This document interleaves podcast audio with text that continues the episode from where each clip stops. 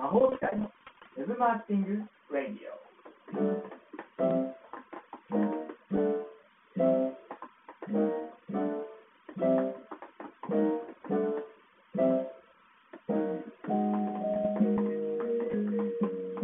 本日は2021年は脳航路浸透器になるかというテーマで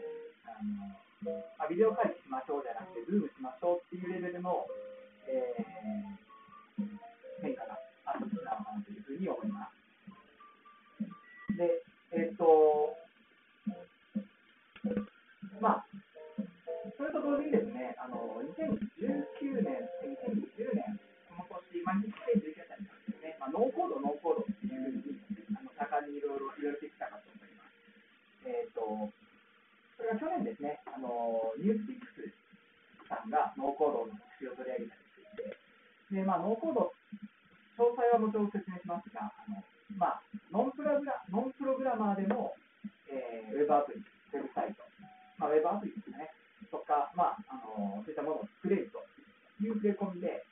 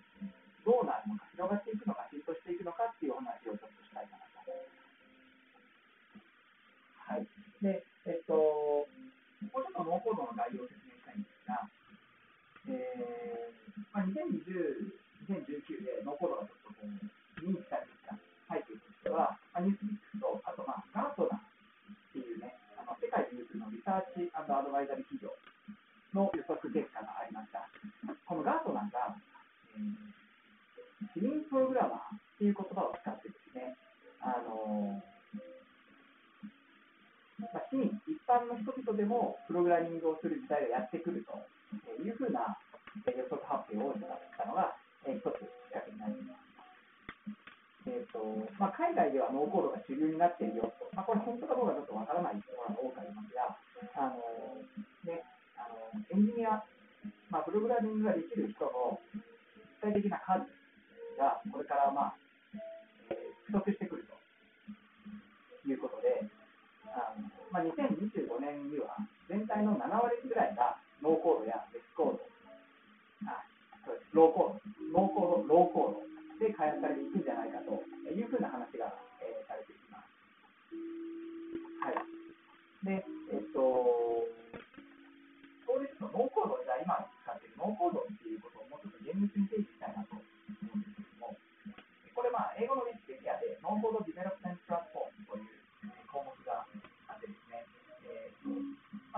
sådana är jag ju för. Någon form development platform allows programmers and non-programmers.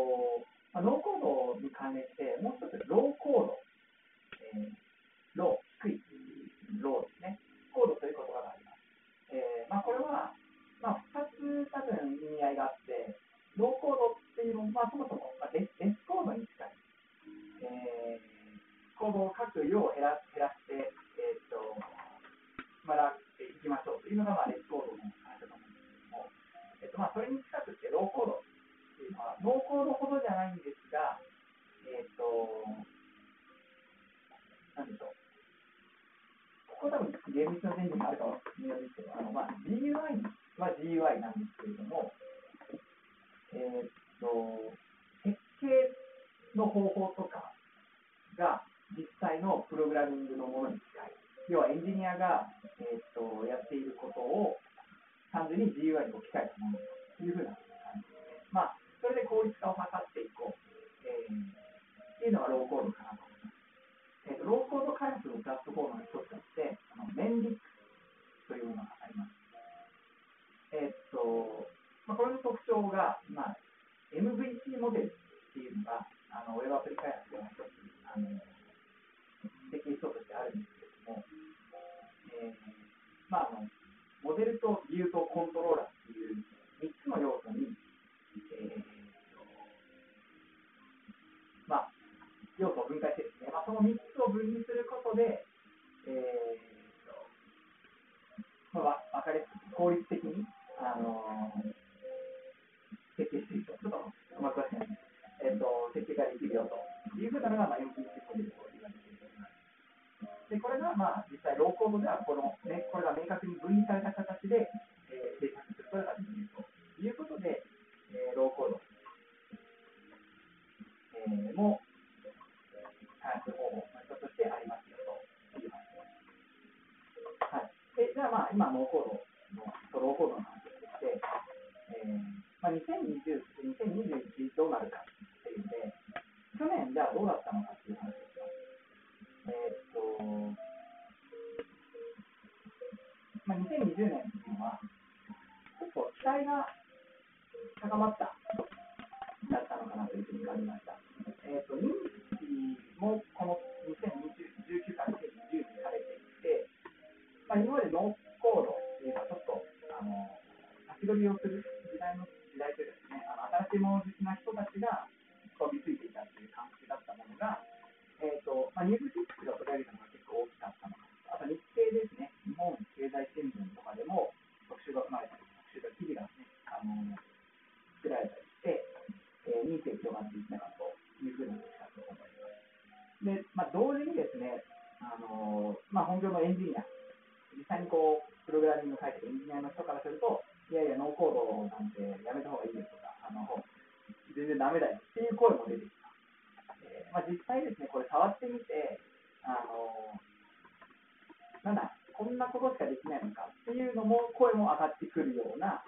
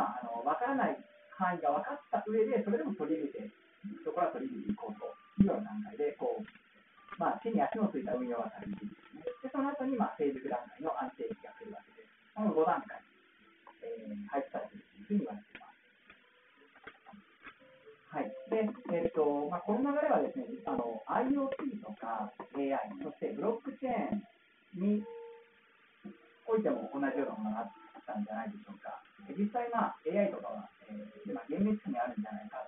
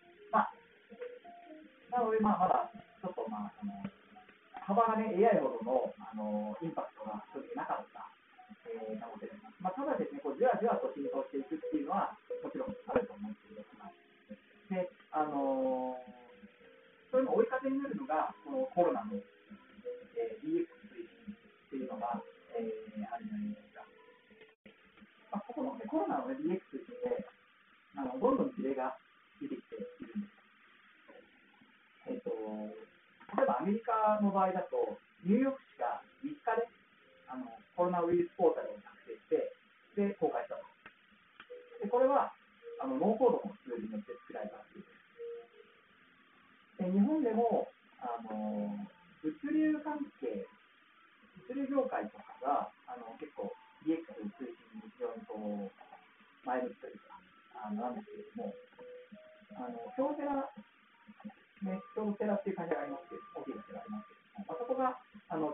物流倉庫での棚卸し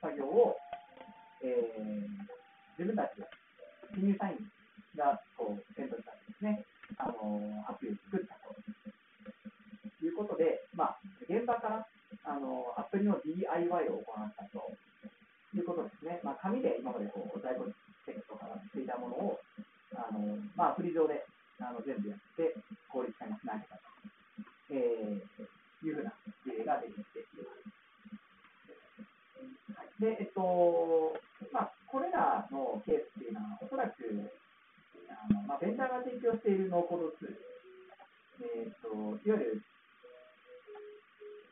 まあ、ノーコードっていうと、えっと、ウェブ上の情報だと、基本的にこう、あの、えっと、まあ、ウェブアプリを自分たちで作れるような、あの、ものが多いと思うんですけれども、どちらかというと、こう、企業向けに本当にこう、あのきめ細やかに、えーと、作られた、えー、ノーコードのツールが、提供されているんだと思います。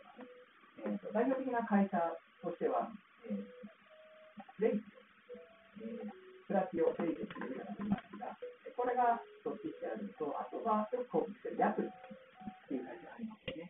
えーと、これが、まあ、企業向けに、あのー、それかなりきめ細やかな、えー、ことができるアプリを提供していると思っています。はい。で、えー、っと、まあ、ということでね、あのどんどんコロナが、えー、まあ、コロナも DX ともあってですね、ノーコードが加速してきているということなんですけれども、えー、っと、まあ、日本はちょっと特殊な事情があって、えー、っと、まあ、自宅でいろいろ作ってる方は多分わかるんですが、あのシステムに自分たちを合わせるっていう思想ではないんですね。どちらかというと、あのまあ、召集感がちょっと独特らしく、その独特な召集感にシステムを合わせるというふうな逆向きの流れを取るところが多いと思います。あのね、例えばもう、あのまあ、ウェブサイトとか、あと EC とかも、あのよくこうパッケージベース作ろうという話があったときに、やっぱカスタマイズの要求が非常にこう多いみたいなんですね。えー、っとまあ、なので、進捗速度としては多分このままちょっとかなり緩やかなペースでノーコードがこう変動していくんじゃないのかなというふうに思っています。えー、っとまあ、逆にですね、まあ、ベンチャーとか、あとは、えー、自分で何かビジネスを起こしたい人にとっては、あのノーコードツールっていうのは選択肢に入ってくるんじゃないかと思います。えーとまあ、さっきその企業のノーコード導入の進まない原因の一つにそのリプレイスメント組み替え、えーとまあ、変化するメリットが薄かったというふうにありましたけれどもそれはまあ、ね、ある程度お金とかリソースに余裕のある企業だからそういうふうに感じるんであってもうあのスタートアップみたいなえー、まあ、あとはもっと本当にまあベンチャーとかで、あのもう本当に余裕がないというところは、あのね、非常にノーコードツールというのは非常に強力な武器になってくるんじゃないかなと。まあ、特に、まあね、人数が少ない会社とかも、あの同じ理由で、そのね、お金があるとこは、ね、それはあのお金かければノーコードじゃなくったっていいものは作れるし、あのオリジナルなものでいいんですけれども、ね、余裕がないところっていうのはもうあのノーコードツールで、あのまあ、それでも60点、70点のものを作れるよというふうな環境になってきているんじゃないかなと思います。まあ、なので、これからね、事例はどんどん出てくるというふうに、えー、思っています。はい。はい、えー、ノーコードローコード開発のメリットについて、えーと、先ほどメリットはたった1個しかないよという話をしました。そのメリットというのは、コスト削減ということです。まあ、ただ、このコストっていうのは、いろんな要素がありますよね。えーとまあ、このノーコード、ローコードによって削減されるコストには大きく3つあると思います。えーと、1つは、まあ、時間ですね。えーと、とこれはあのー圧倒的に、えー、削減になます。えーと、この時間にも2種類あって、そのアプリ、まあ、まあ、アプリのものを作る期間、制作期間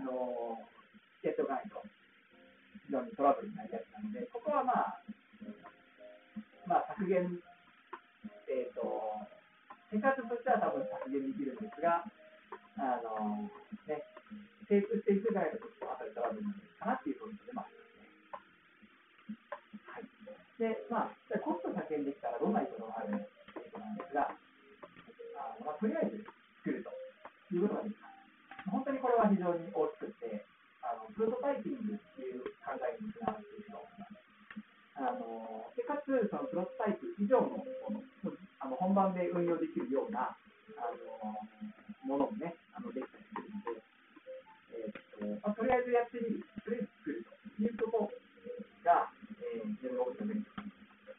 で、まあ、とですね、こう、動くものがあるっていうのは、とても、あのー、大事なことだと思って、何か、こう、もを作りたい、新しい事業を作りたい、新しい企画を作りたいというときに、こう、目に見えるものがある、ないでは、あのやっぱ具体性とか、あとまあ、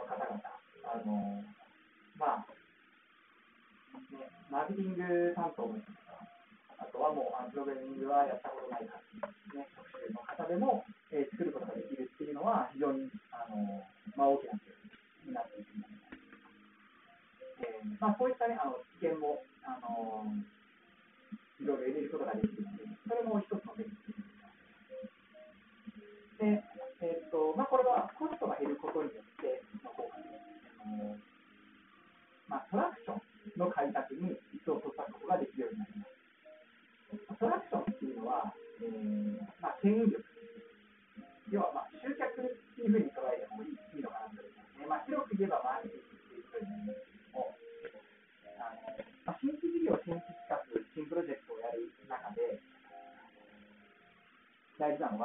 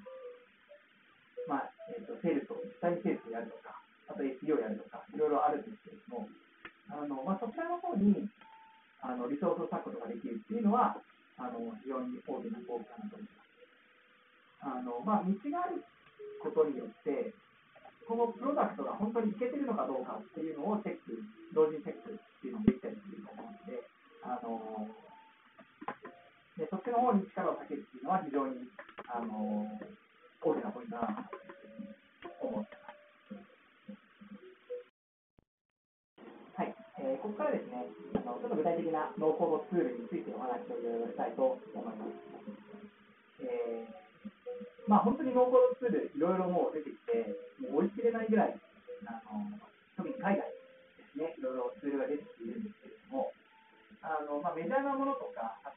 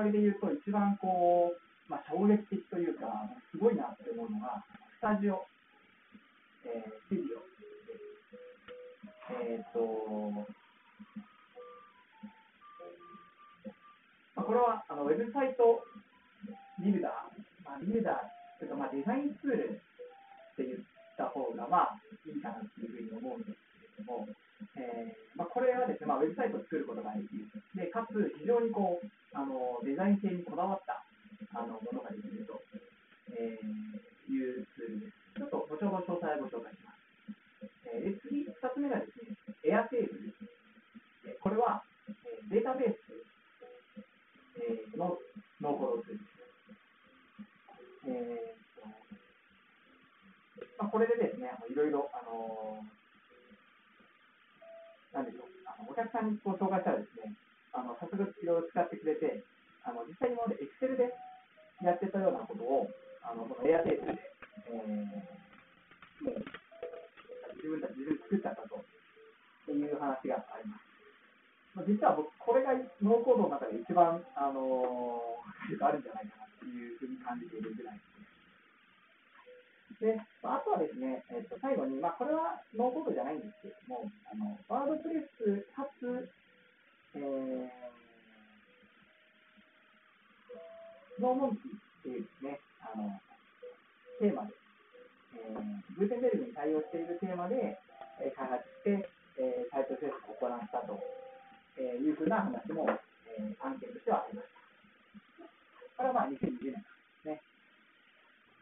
タジオについては本当にすごくこう、あのもう今も何件かスタジオで作らせていただいているのと、あとエアテーブルも、えーと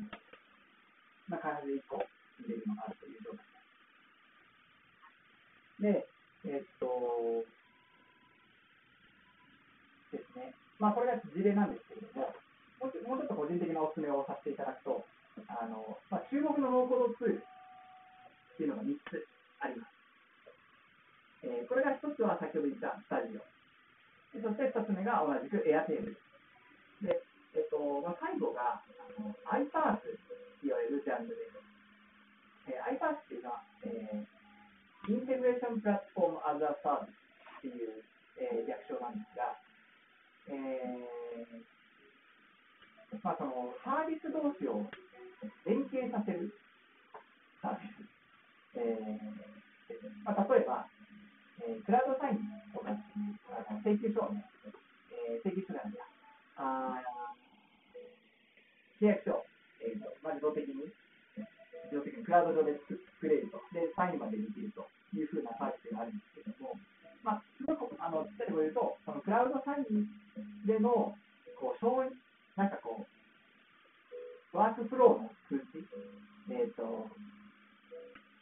契約書を作って、チェックお願いしますみたいなところを、えっ、と、クラウドサイン上でやると、その通知が、その、決済者に対して、スラック上で通知が来るみたいな。これはまあ、その、クラウドサインと、えー、スラックを連携した、えー、ケースですが、それがまあ連携部分のことを可能にするサービス。これが iPaaS になります。ある一つのアクションをトリガーにして、別のサービスに異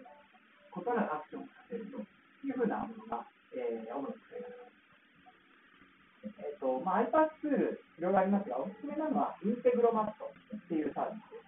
です。えーと、他にもですね、まあ、ザピアとか、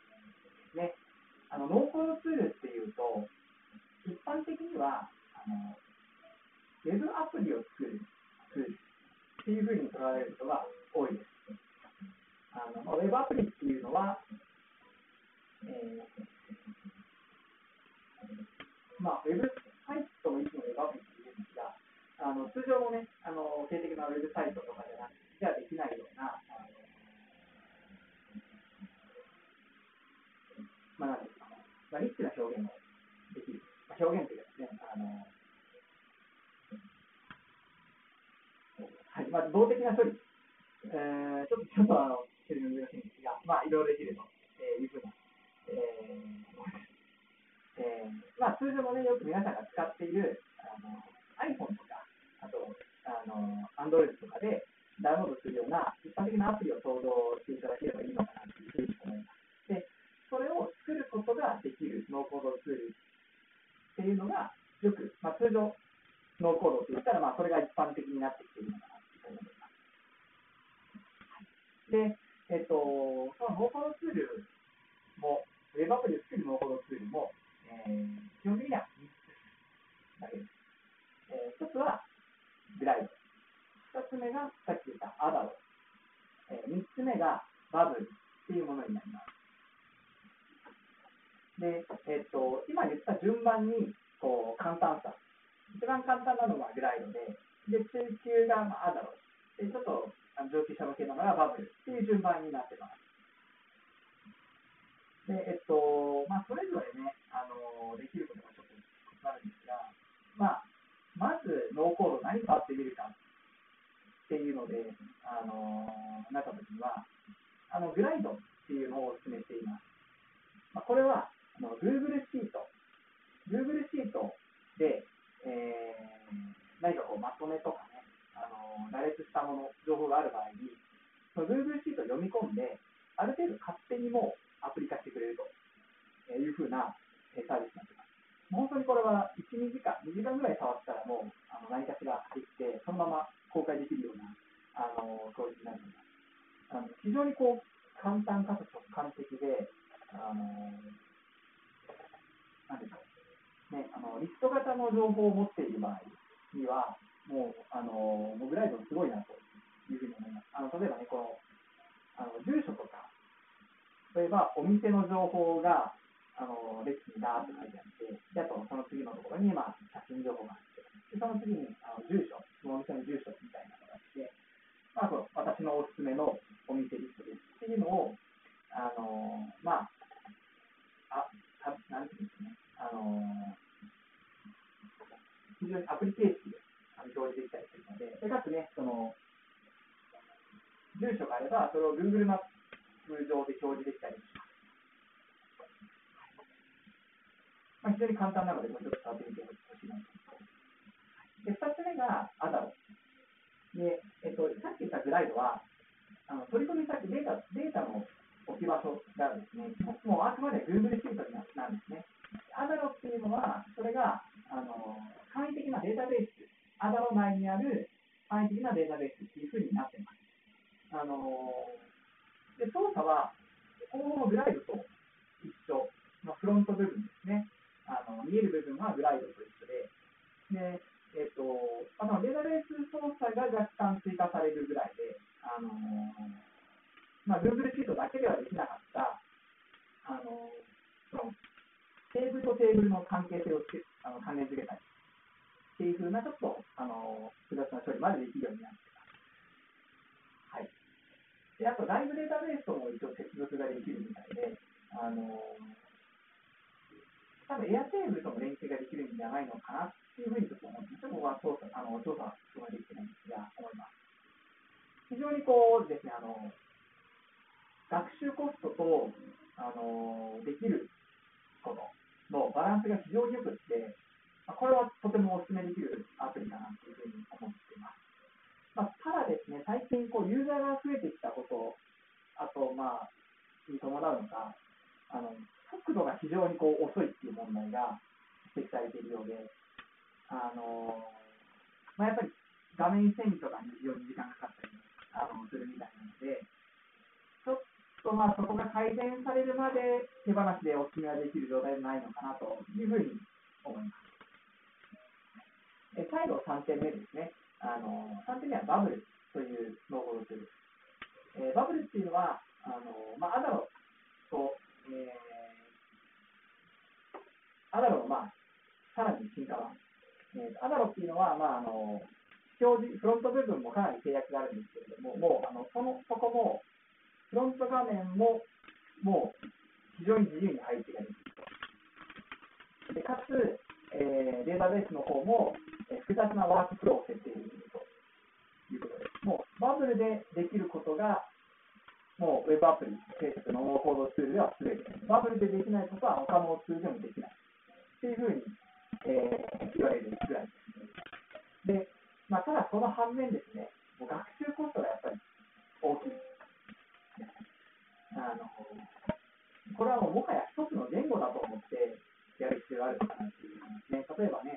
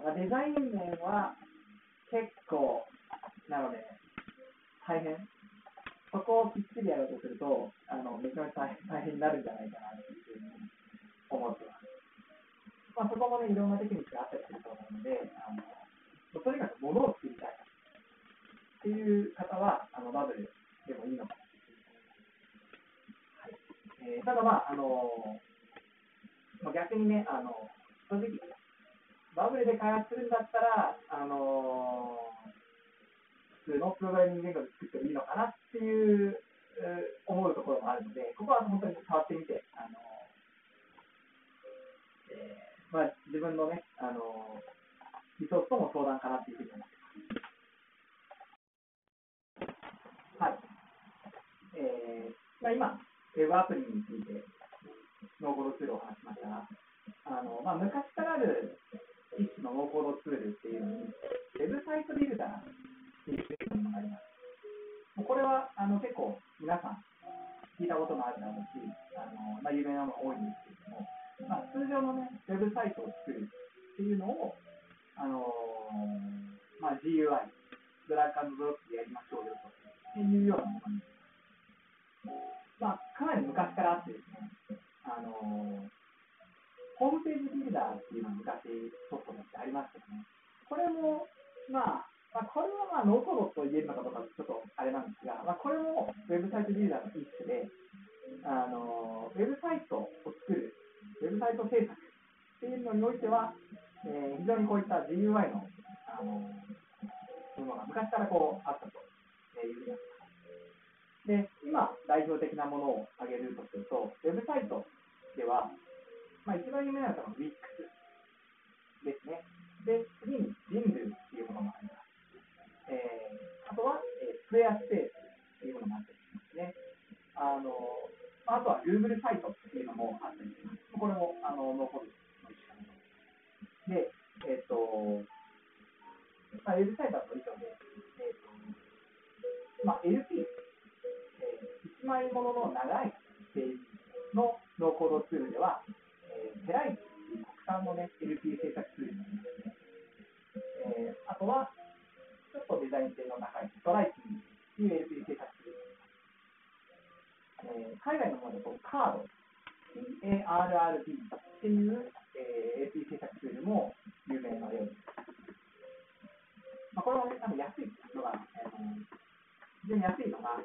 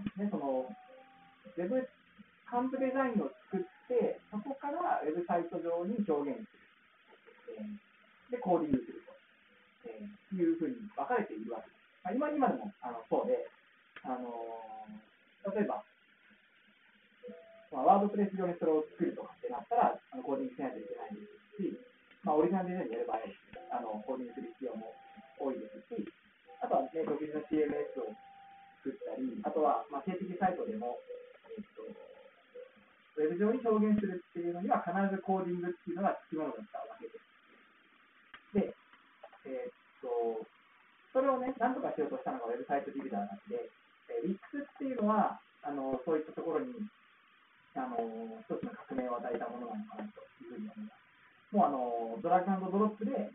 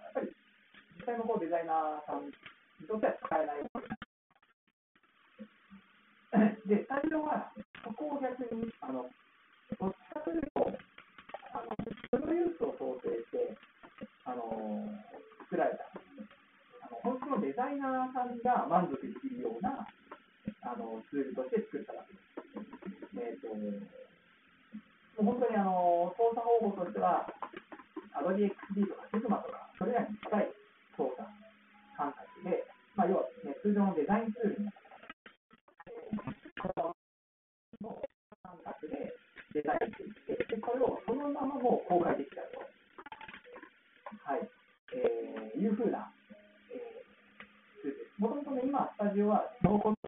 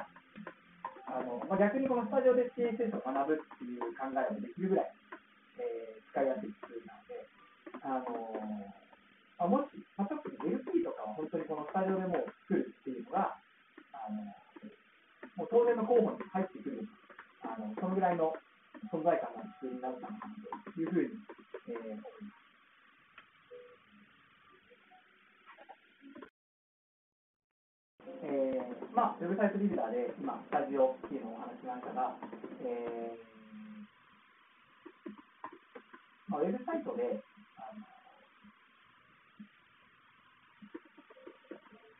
ウェブサイトって見た目だけじゃないですね、あの運用する必要がどうしても出てくるわけです。例えば、あのまあ、よくあるのは、あのまあ、ブログ機能を持たせたいというのは、まあ、ウェブサイト制作ではもう常というか、あのまあ、あるのが、あるブログ機能を持たせるっていうのがあの当然だったりします。で、えー、っと、まあ、その時にあのスタジオっていうのはこの、えーまあ、CMS 機能も、あのまあ、有料プランにはなるんですが、対応していて、あのここも非常に、あの操作方法としては良いです。で、えっとまあ、ただですね、こう柔軟なこう設計とか細かい、えー、ところが、あの CMS としてはできないところがあるので、あのそれが難しい場合には、あの CMS 機能が非常に強い、えー、ノーコードウェブサイトビルダーとして、あのウェブフローというものがあります。あのまあ、これは本当に、あのまあ、これはスタジオよりも、スタジオがこうデザイナー向けのノーコードツールであることに対して、ウェブフローはどちらかというと、フロントエンドエンジニア向け、その例えばこう、まあ、デザインを見て、今までこうコーディングテキストしないといけなかった。あのそういう方々向けのノーコードツールなのかなという印象を、えー、受けました。えーとまあ、CMS のところが非常にこうあの柔軟かついろんなこう機能を持たせたりできるようなので、あのまあ、ちょっと複雑な処理をさせたいっていう場合には、あのウェブフローで活用してもいいんじゃないかなというふうに思います。えーとまあ、運用もですね、本当にこう、まあ、ワードプレス的な運用ができるウェブフローっていうのが、えー、できてきて、で、ワードプレスはね、そのワードプレス向けにこう、あの PHP 書いたりしないといけないんですが、まあ、その部分をノーコードに任せちゃってっていうようなことができるので、えーとまあ、運用は投稿者、運用者に任せて、で開発はそのの、え、ウェブフローで開発するということが、えー、できるようになります。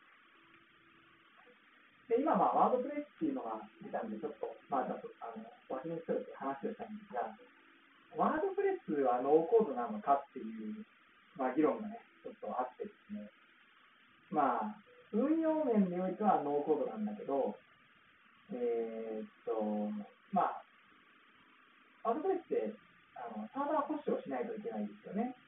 えー、っとまあ、なので完全にこうノーコードであるっていうふうには言えないんじゃないかなって思ってます。もちろんこの部分をホスティング会社に依頼すれば、まあ、ノーコードライクな運用もできるし、あとね、制作もあのグーテンベルグ対応のテーマを使ったりとか、あとサイトビルダーツールを使うとかをすれば、まあ、ノーコードでの制作が可能と言えるんですが、まあ、完全にその設定部分まで、ね、含めてのあの GUI でできるかっていうと、まあ、あのーうん、完全にノーコードであるとは言えないと思って、僕はまあ、ワードプレスノーコードではないのかなっていうふうに思ってます。まあ、ちょっとこの辺、境界線な気もしますね。まあ、なので、えっと、まあ、ウェブサイトビルダー、ウェブサイト制作におけるノーコードツールっていうと、あのまあ、従来は、ね、ウィックス人類とか、あとペライチとかって言われてましたが、まあ、直近のノーコードウェブサイト制作っていう意味で言うと、おそらくスタジオ、あるいはウェブフローっていうこの2つが、あのまあ、代名詞というふうになっているんじゃないでしょうか。はい。えーまあ、ウェブサイトの話をしていて、えーね、ウェブアプリ、ウェブサイトとかが、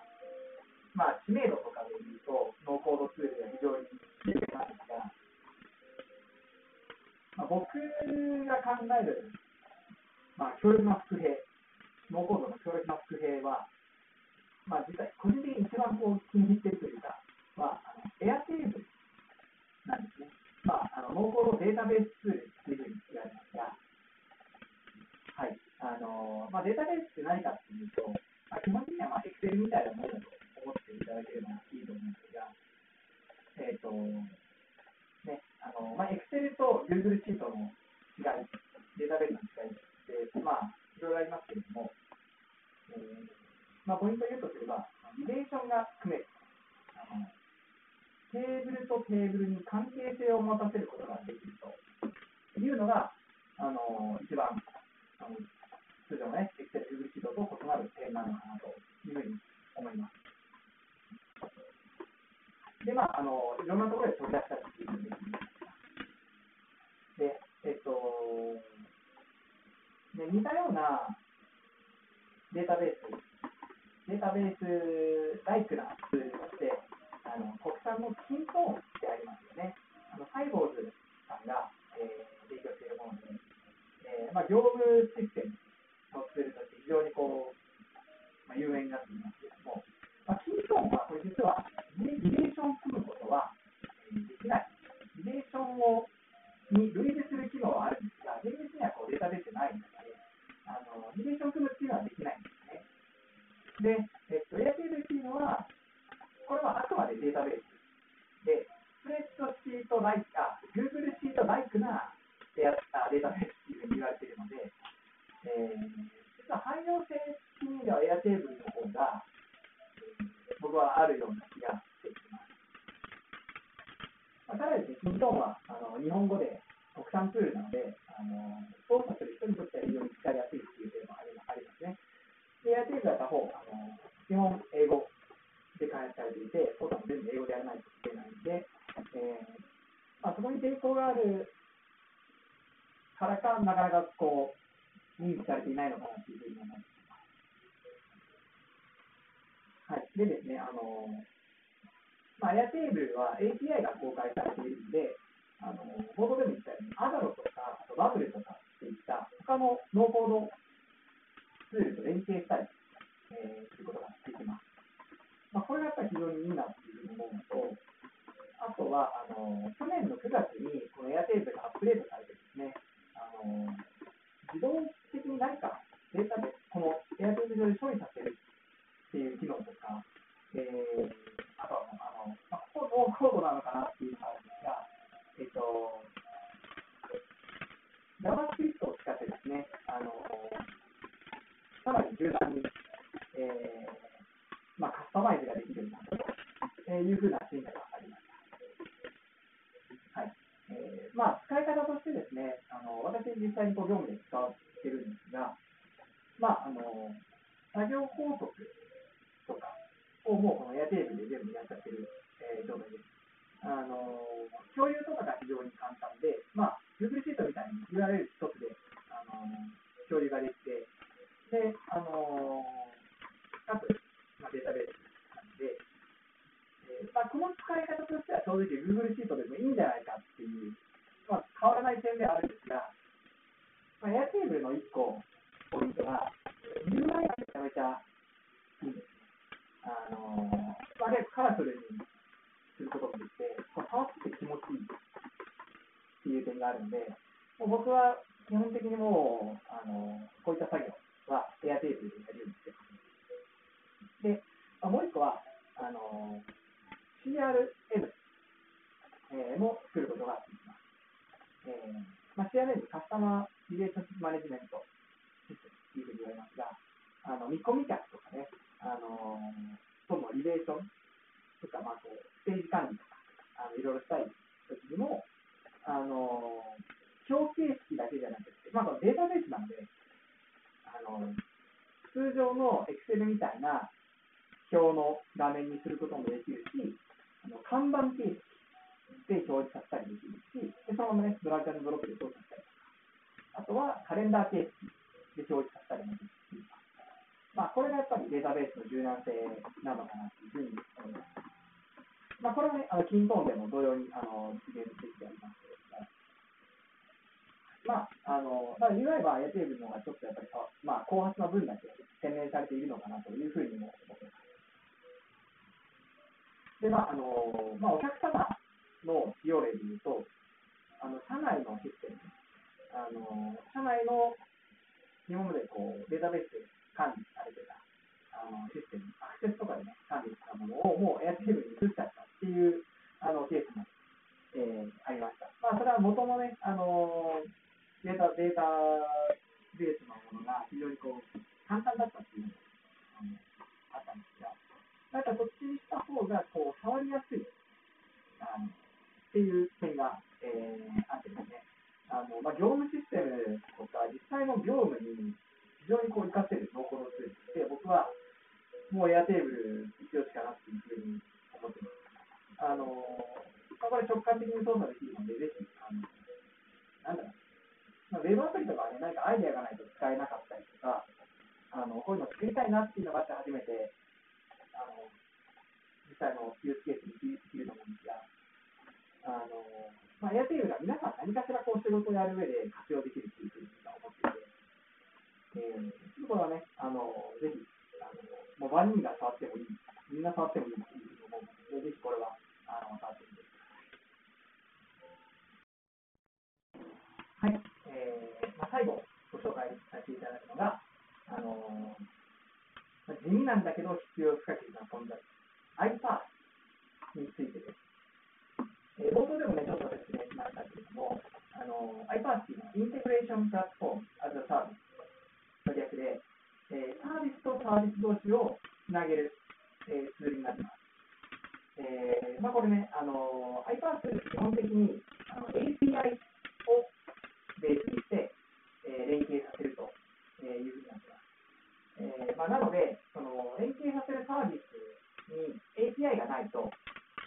えー、接続とかはできないんですが、まあ、近年ですね、多くのサービスがこの API というものを公開しています。API はあのアプリケーションプラプログラミングインターフェースの略で、あのー、何かのアプリのプログラム用の入り口というふうに考えていただければ、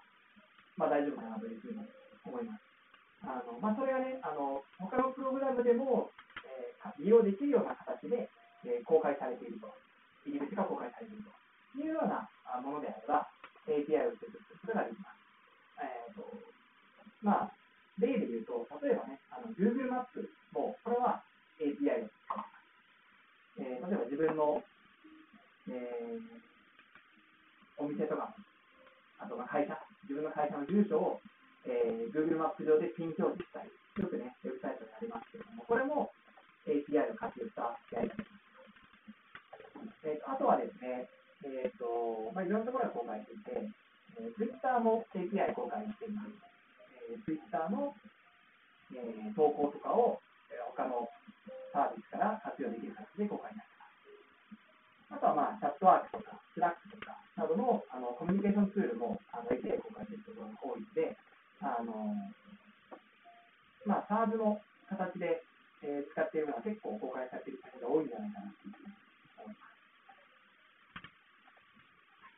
えー、まあ、でですね、えっ、ー、と、まあ、 iPaaS は API ベースでつなげるんですけれども、これと対照的なのが、えー、RPA です。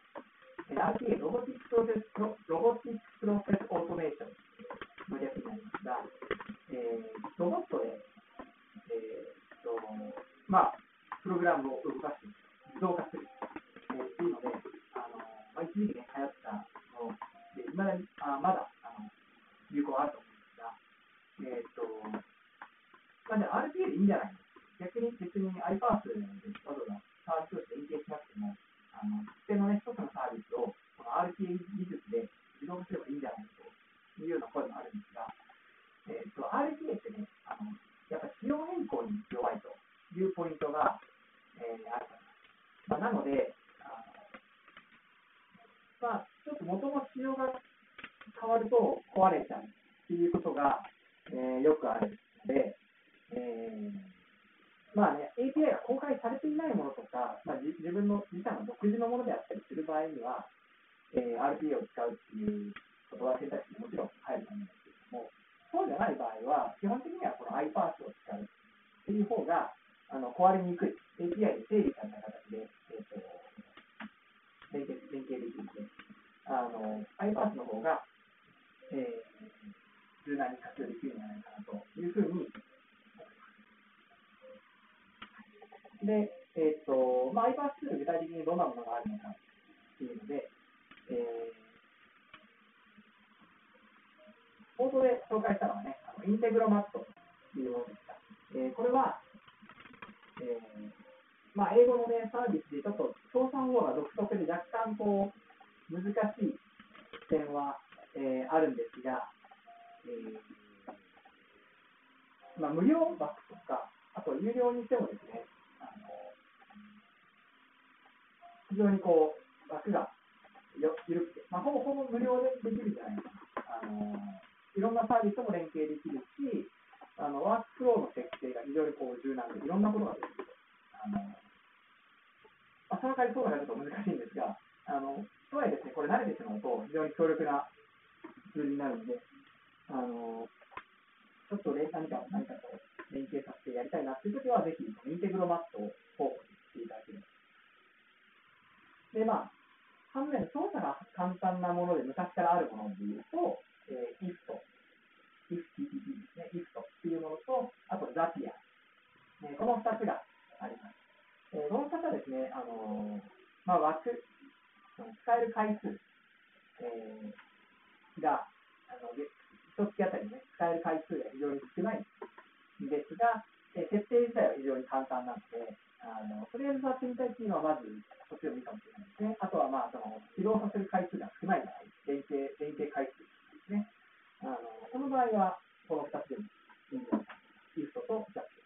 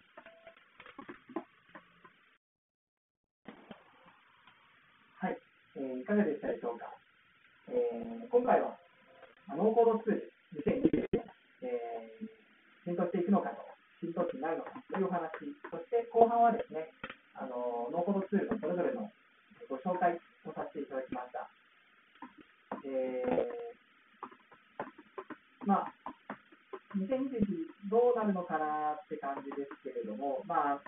自宅で何かするっていうのは、やっぱりまだまだ難しいのかなっていうふうに思いますね。えっ、ー、と